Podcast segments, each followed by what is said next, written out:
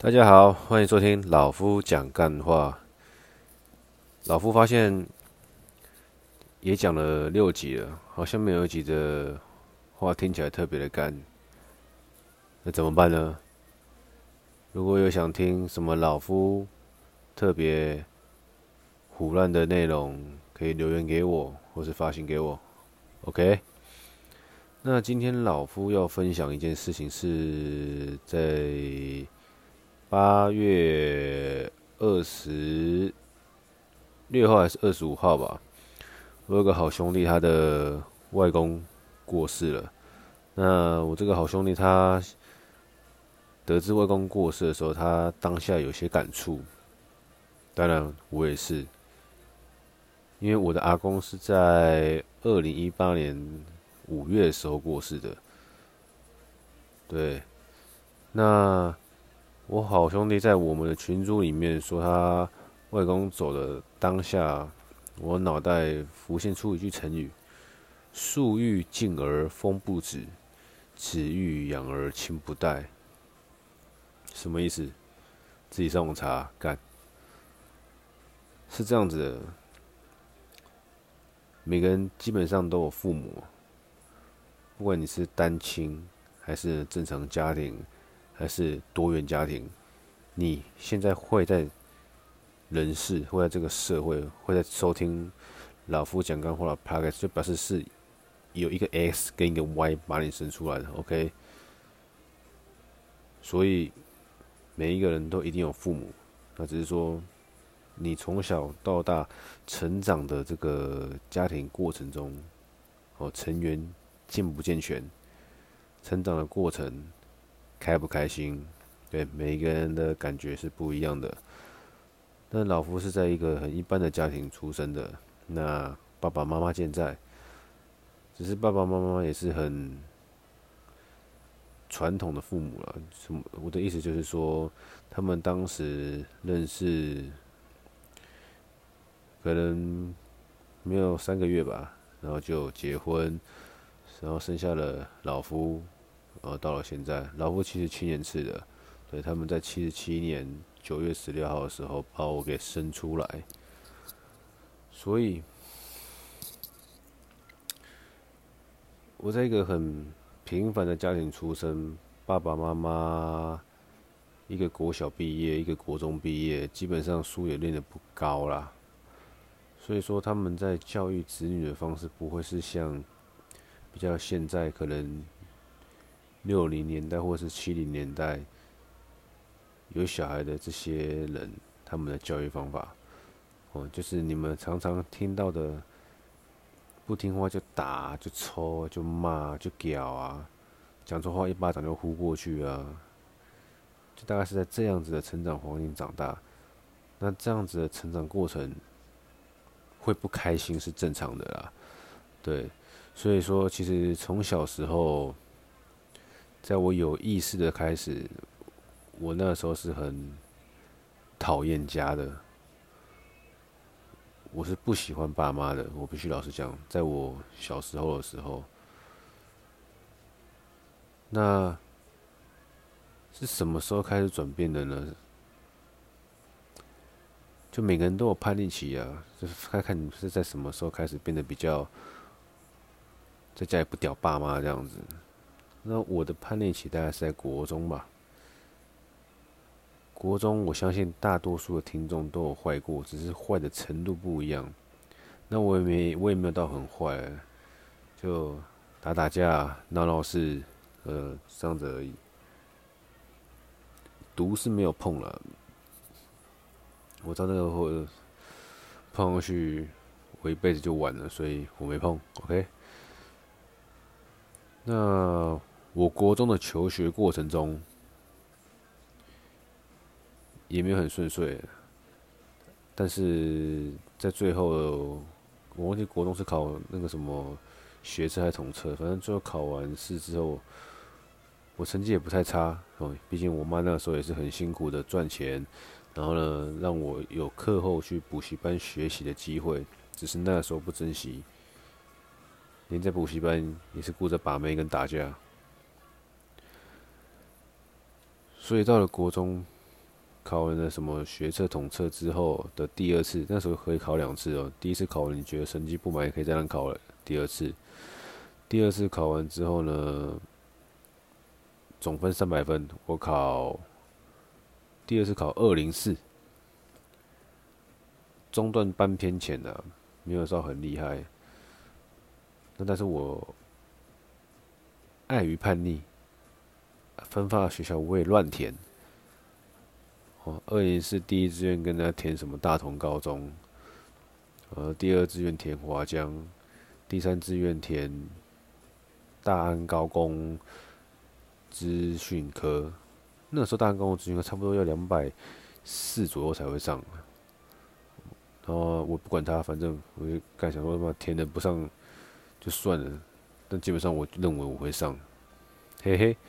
结果呢，我还没把它填满，大概只填了个三个还五个。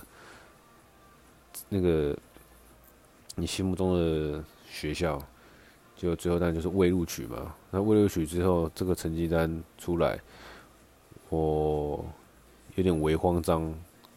那我妈是非常紧张，就到处打电话，然后问怎么办，然后问问看补习班老师。然后最后，我妈就带我去一间，当时也算是贵族学校啊，南山高中。而我选择是读资讯科，因为我妈一直觉得，那时候民国七十年代电子新贵很屌，所以希望我可以也变成这类型的人。每个父母都会有望子成龙的那个梦境啊。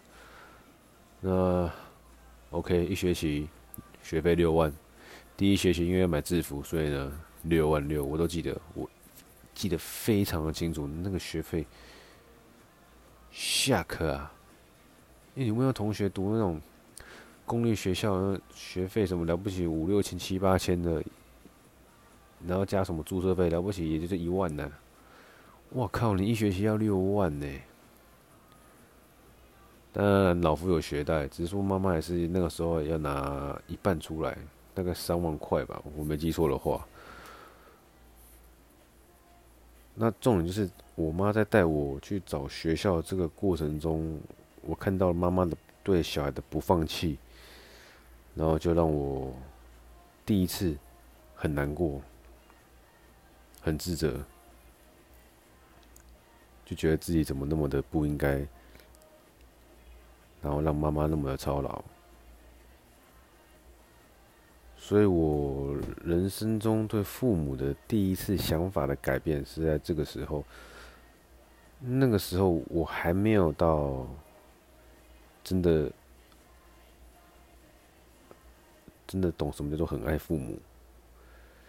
哦，那当然，我上了高中就告诉自己，我一定要好好的念书，不要再让爸妈担心。因为那个时候，我看到我妈这个样子，我很难过。我爸以为我是可能成考试考不好，然后难过到怕我会自杀。这爸也，这爸也是蛮夸张的。那，对嘛？我高中就奋发向上，努力读书，然后常常拿到不错的成绩啊。就不要说是第几名的啦，平均来说都有个前三，好不好？我高中真的很认真读书，但是老实讲，你现在问我，我是不是为了自己的前途在拼？我不是，我只是为了让我妈可以安心，让她觉得她缴了这些钱值得，所以我一直很拼命、很拼命的念书，放弃了很多跟同学出去玩乐的时间。所以，果不其然，到了最后考试嘛，学测要验证你成绩的时候，考的不算差。那个时候我们的指考，就是我们这种工工科嘛，指考满分是七百分，我考了五八八，成绩算不错。但是呢，我想说，诶，机会来了，我可以离开。加了，我那时候就填了一个台中的学校，对，但认识我朋友会知道，我那时候会选择台中，有一个原因是因为当时的女朋友住台中。所以一来呢，我是想要离开台北，所以选了台中；二来是因为当时有个女朋友在台中，所以我选了台中。就这样，我就离开了家。那因为家境一般嘛，每一次可能周末的时候，一开始大概两三个礼拜会回家一次。啊，我妈就说，坐车子也是消费啦，就叫我不要那么密集的回家。慢慢慢的。大学嘛，大家就玩开啦，没那么认真读书啦，所以就跟大学的一群好朋友和在一起。反正大家大学生活都差不多这个样子啊，我就不赘述了。大学读完之后，就慢慢的出社会。出社会前先当兵了，只是当我大学读完。然后接着去当兵回来的时候，我都记得，我我印象很深刻。那一次我退伍回到家的时候，一开门，我爸坐在客厅，他头发还没剃光。哦，我爸每个月大概会自己剃一次头发，剃剃剃光光，剃平头这样子。但他那个还没剃，我就看到，哇，我爸怎么老了？你们能懂吗？你们常常看到爸妈情况下，突然有一天，你开门，就是突然有一天你认真看他的时候，你发现，你爸爸已经不是你在小时候把你背在肩膀上的那个样子了，他的头发已经苍白了，哦，皮肤已经有些老态的样子出来了。那个时候我就觉得，哇！我爸怎么变老了？老了这么快？然后当下的那个场景是对我有一点冲击的，因为我离开了家，到台中读书，加当兵，就五年过去了嘛。我从来没有好好就是。即便回来也都是一个六日哦，礼拜五晚上回来，礼拜六跟他们吃个饭，最多就礼拜天再吃一次饭，然后就回去了。那可能三个月、半年回来一次，所以其实跟他们碰面的时间是少之又少。那我也是不爱讲电话的人，所以其实那个时候也很少打电话回去跟爸爸妈妈说说个几句话。那。那一瞬间，看到我爸的那一瞬间，我觉得我怎么这么不孝？我不知道什么，第一个想法就是我怎么这么不孝？我好像错过了他们身边很长的一段时间，包含我妈了。所以从那个时候开始，我就跟我自己说，即便接下来退伍之后，我工作再怎么样，每个礼拜都要用个一天或者是两天陪他们吃吃饭，好听他们讲讲话也好。但当然，在刚出社会的时候，每个人都很拼嘛，谁不拼？你不拼，怎么会？有往上的机会，所以一开始刚出社会的时候，我是非常非常的累的。那爸爸妈妈他们也不会给你什么建议，因为我们家很特别。好，这边先插曲一下，我们家多特别？我小时候国中的时候，看到有男生戴耳环，我会觉得干。这样好像很酷，所以我就跟我妈说：“哎、妈，我也想要打耳洞，可以吗？”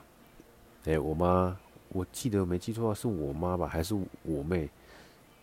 我反正我妈说好了，那是不是我妈带我去？我有点忘了，不然不是我妈，是我妹带我去西门，然后呢打耳洞。我爸看到也没说什么，哭吧？然后到我高中十八岁的时候，我一十八岁的时候，我就跟我妈说：“哎，妈，我想刺青。”然后妈问我说：“刺什么？”我就说：“就刺一排英文而已。”她说：“哦，那好啊，反正不是刺龙刺凤嘛。”身体发肤受之父母，所以我第一次刺青的时候，还是征求我妈同意的。当然，我相信那个时候她不同意，再过个几年，我也是偷偷跑去刺啊。不过我那个时候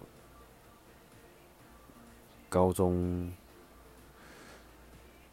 有先经历过妈妈难过的那个画面，所以我还是先尊重她，问她说：“妈，我可以刺青吗？”她说：“可以。”我还去刺。但当然，刺到现在，老夫身上的。东西就比较多了啦，后面是我自主的决定。不过，诶、特别是什么？特别是我爸妈看到了也没说什么，哭吧。啊，反正这是我们家比较特别的一些相处方式。那一直到了回到刚刚我说的，我出社会之后，告诉我自己我需要花多一点时间陪我爸妈。但是在刚出社会那个时候，我真的没办法。所以我就慢慢的，也是尽量了，每周都拨点时间陪他们吃吃饭。哦，一家人，我们家人的互动很简单，就吃饭的时候大家坐在一起，呃，听听我爸讲干话，然后一起看电视，这样子的氛围。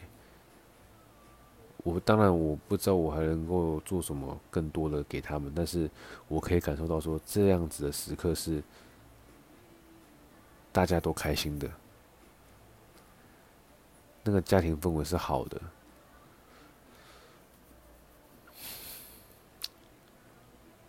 所以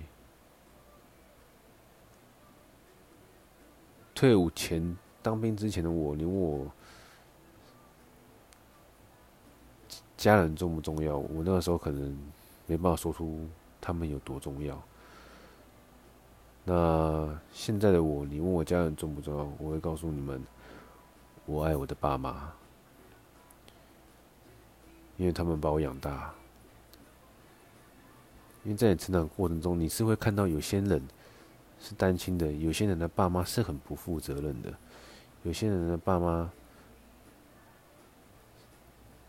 不会给小孩子什么东西，甚至会逼迫小孩去做一些不好的事情。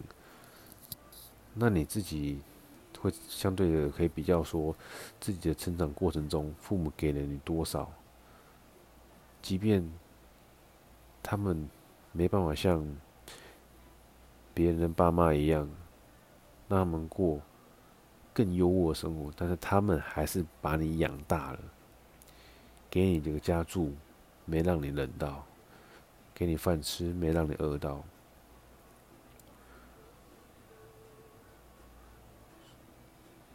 所以，今天的我是很爱他们的，是很感谢他们的。所以，慢慢的，我都会去想一些，我能够做一些什么，和他们留下回忆，或是我能够做一些什么。爸妈会开心的，比如说，我妈工作完之后，常常会这里酸那里酸的，那我就会帮她按摩，这一按摩就按了大概一个小时，五十分钟这样子。那因为我爸很爱煮东西嘛，所以我也去自己学怎么下厨。哦，心血来潮的时候就煮个四菜五菜。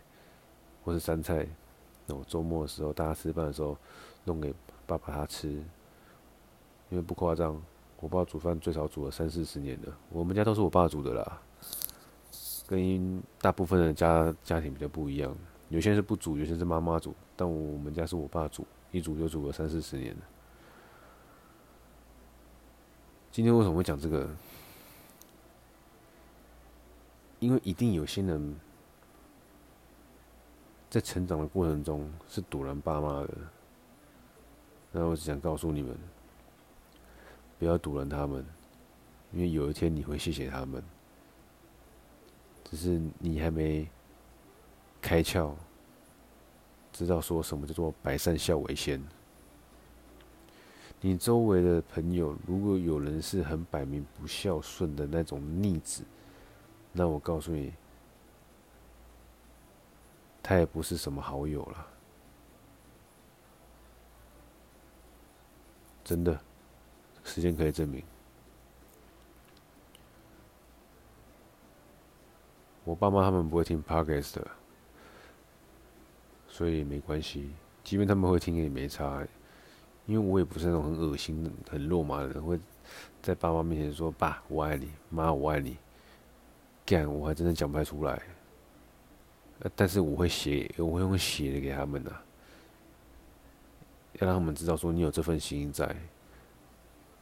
为什么？不然哪天人总有三长两短嘛。真的有个不小心的话，你会后悔你没有让他们知道过。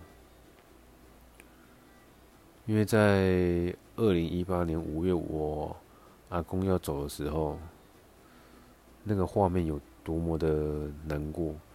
我阿公在基隆的长庚医院，那那天好像是下午吧，我爸才是刚从医院回家休息，然后突然晚上吃完吃哎、吃完饭还是吃饭吃到一半的时候，突然医院打电话过来说阿公病危，然后又说。阿公最后没气了。阿公没气的那一个 moment，周围没有任何家人。我爸一接到电话之后，我们马上一家人坐计程车飙到那个医院。那一进去病房的时候，就看到阿公的脸就是没有气了，嘴巴已经松松掉了。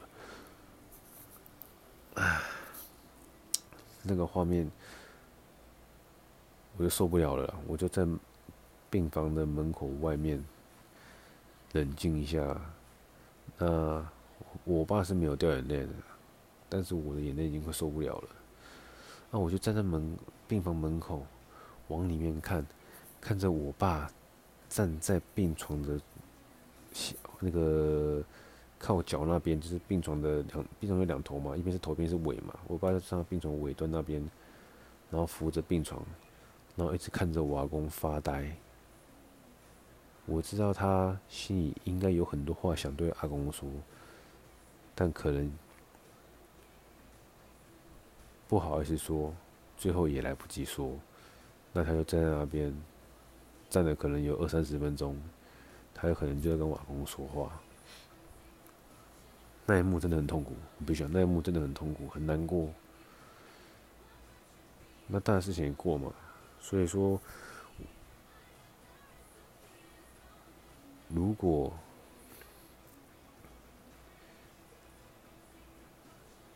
如果靠要忘记在讲什么了，反正就是那一幕啦，那一幕更加让我确定说，父母在慢慢的往老。跟死亡的方向前进，那我们还能够陪他们的时间会越来越少。那在你还有能力的情况下，父母多半的父母要的不会是你的钱，而是你可以陪他的时间。他们慢慢老了，心智会慢慢的变幼稚。那我们。不管是七年级生、八年级生、九年级生、六年级生都一样，我们的在慢慢成熟的过程中，要去尽量体谅你的父母，因为在你还小、只会哭、只会欢的时候，他们也是尽量无微不至的照顾你。父母如果养你二十年，你连本带利还他三十年，也不为过。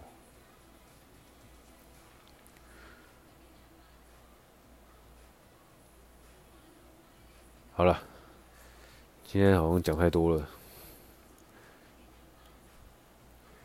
做个总结好了，好吧？爱要及时啊！如果你对你的父母有爱的话，你不知道怎么做到孝顺两个字里面的孝，那就尽量做到顺。顺不是盲从的去顺着他们的意，而是尽量、尽可能。做一些会让他们开心的事情，就是很简单的顺，好吗？今天老夫讲干话的主题可能有点沉重，可能有点 slow，呃，也不是 slow，有点低，有点气氛有点低迷。那没关系，最主要也是希望把就是